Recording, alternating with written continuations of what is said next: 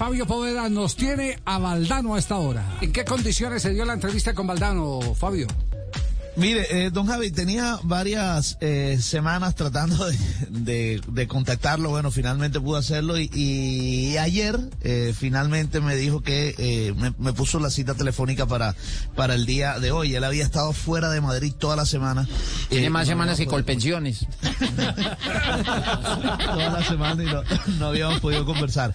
Pero bueno, ayer se, se pudo lograr afortunadamente. nos atendió muy amable y empezamos hablando sobre el clásico, sobre lo más reciente, sobre el 4 a 0 del Barcelona al Real Madrid. Efectivamente fue un, resultado inesperado. Venía el Real Madrid a eliminar al PSG con una actuación notable del equipo en un partido de altísima emotividad. Entiendo que no hay dramatismo clasificatorio en el resultado porque el Madrid eh, sigue llevando una ventaja muy muy importante, no definitiva pero sí muy importante y sí que sirvió para comprobar progreso del Barcelona desde la llegada de Xavi. Todos sabemos que Xavi representa la idea, el estilo del Barcelona, pero muchas veces no resulta fácil, rápida la adaptación, la capacidad para llevar las ideas al terreno de los hechos. Bueno, entre Xavi, la buena incursión en el mercado de invierno del Barcelona, está muy claro que el equipo está despertando, que el Barça está volviendo a ser el Barça. Y por supuesto que nos metimos en el tema del fútbol colombiano, inicialmente hablando de James, de quien él hablaba maravillas eh, cuando jugaba en el Real Madrid y ahora de este James de la Liga de Qatar. Bueno, da la sensación de que ha ido bajando escalones. Tuvo la enorme oportunidad de llegar muy joven a la cima con un mundial, el, el de Brasil, que lo posicionó entre los mejores jugadores del mundo.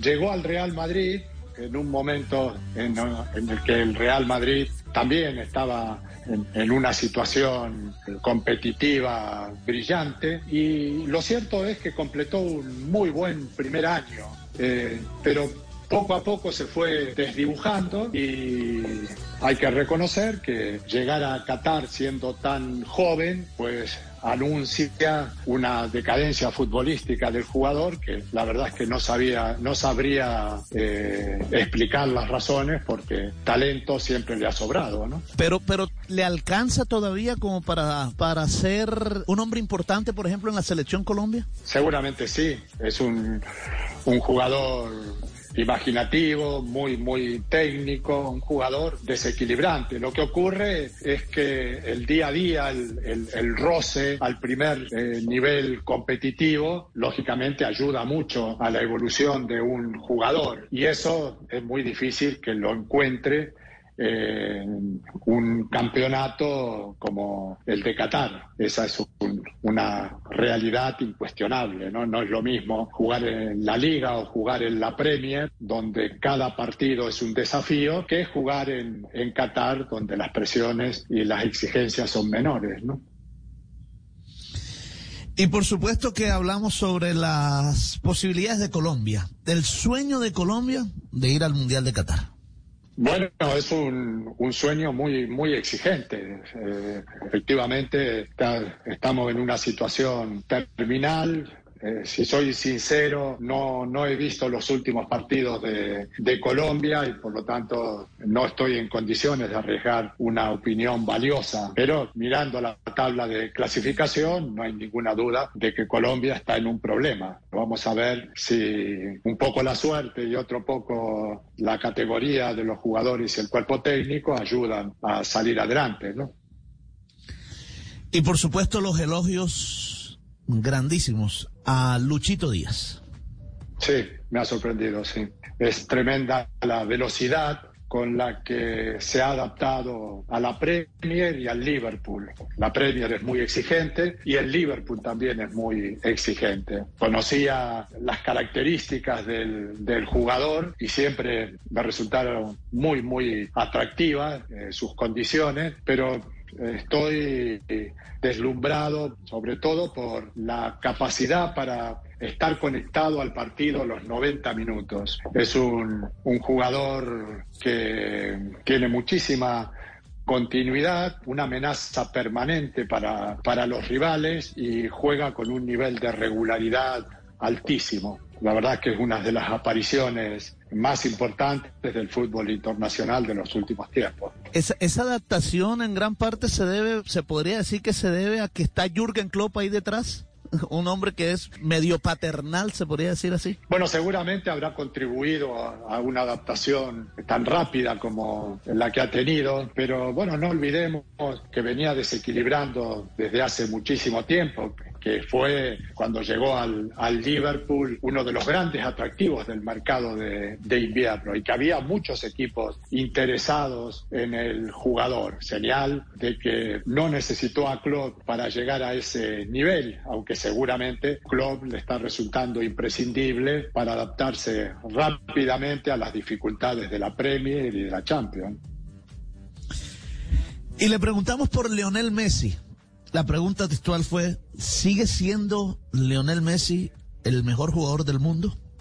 Sigue siendo un genio del, del fútbol. Lo que pasa es que su nivel de, de, influencia, lógicamente, bueno, va siendo menor a, a, medida que pasan los años. Además, estamos acostumbrando, eh, acostumbrados a un nivel de eficacia exagerado, con años de 50 y hasta 60 goles, cosa que va a ser muy difícil que veamos en, en el futuro. Ahora está en, un club en el que se le está haciendo difícil adaptarse, también en, en un país en donde el fútbol no se vive con la intensidad que se vive en España y, bueno, todo está contribuyendo a que Messi parezca menos que Messi, ¿no?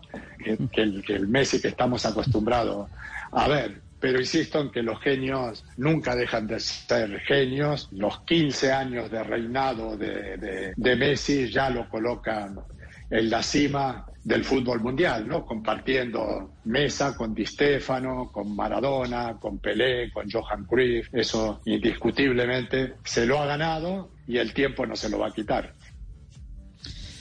Y después de ganar la Copa América, después de quitarse ese peso de encima que traía Leonel Messi, traía la selección de Argentina, ahora sí se puede hablar de una Argentina favorita para ganar el Campeonato Mundial.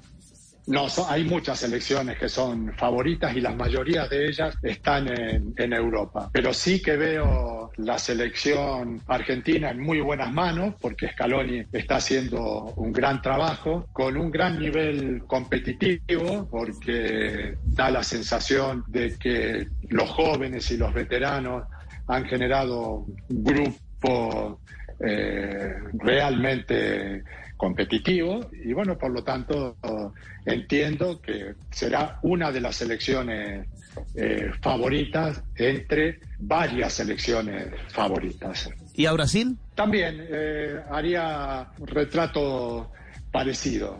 Eh, digamos que eh, el fútbol sudamericano tiene ahora el problema de no poder competir ni siquiera en partidos amistosos contra selecciones europeas y eso nos quita referencias que nos ayuden a entender cuál es el, verdadero nivel competitivo de nuestras selecciones. En Europa hay muchos equipos muy, muy potentes. Basta con hablar de Francia, de Inglaterra, por supuesto de Alemania.